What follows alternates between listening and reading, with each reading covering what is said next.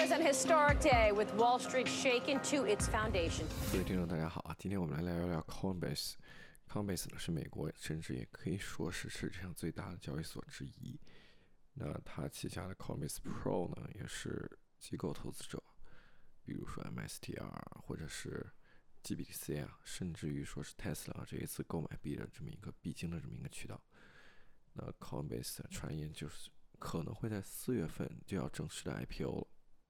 那那估值呢，也是从之前的八十亿美元一路上涨，到了最近一次可能是在一百五十亿美元接呃左右。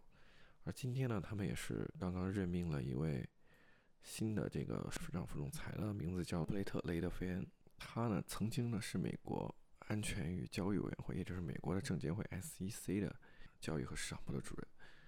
那我们可以看到，毕竟政府的官员来到私人企业担任顾问啊，或者是担任高管啊。可能在全世界也是这么一个普遍流行的现象。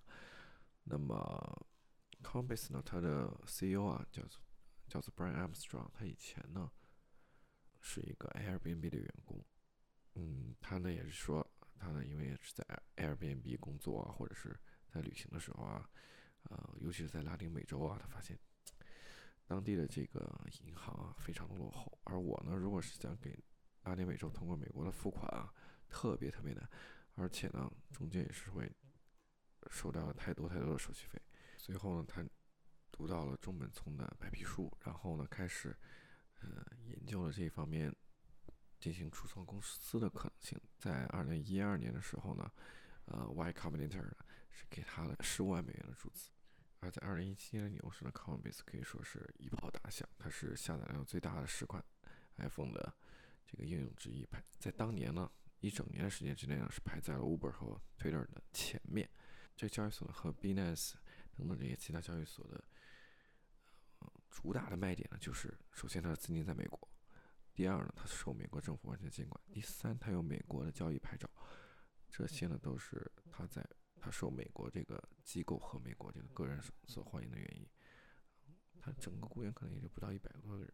那正是由于它有这些官方的这么一些渠道，所以说呢，也是它这个，呃，成为了机构所青睐这么一个交易所之一。呃，Brian Armstrong 呢，也是最近呢，从去年前年开始啊，为人所诟病，因为他这个 Coinbase 的自己并没有这个比特币相关的储备，而且呢，嗯，Coinbase 上面列了很多的我们所说的山寨币啊，甚至于说是一些 shitcoin，嗯。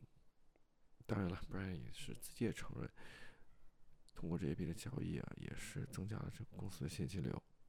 不过，从他的多种这个采访当中呢，飞叔感觉到他其实并不是算是一个比特币的这么一个忠实的信徒，他呢算是呃觉得可能未来还是其他的加密货币仍然有可能会翻盘，或者呢，他说这些呢也可能是为了吸引他的顾客来加密交易所里面。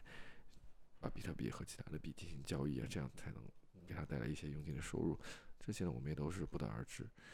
嗯，不过呢，也是随着这个下一个月啊，可能我们就能看到 Coinbase 的 IPO。那这个时机呢，也是非常的完美。嗯，可能你找不到历史上最好的这个加密货币交易所的这个更好的时机了。嗯，我们也是观察它的股价。另外呢。嗯，赵长鹏也是说了，随着 Coinbase 上市啊，可能 Binance 啊，包括其他的一些交易所 Kraken 也会跟上市。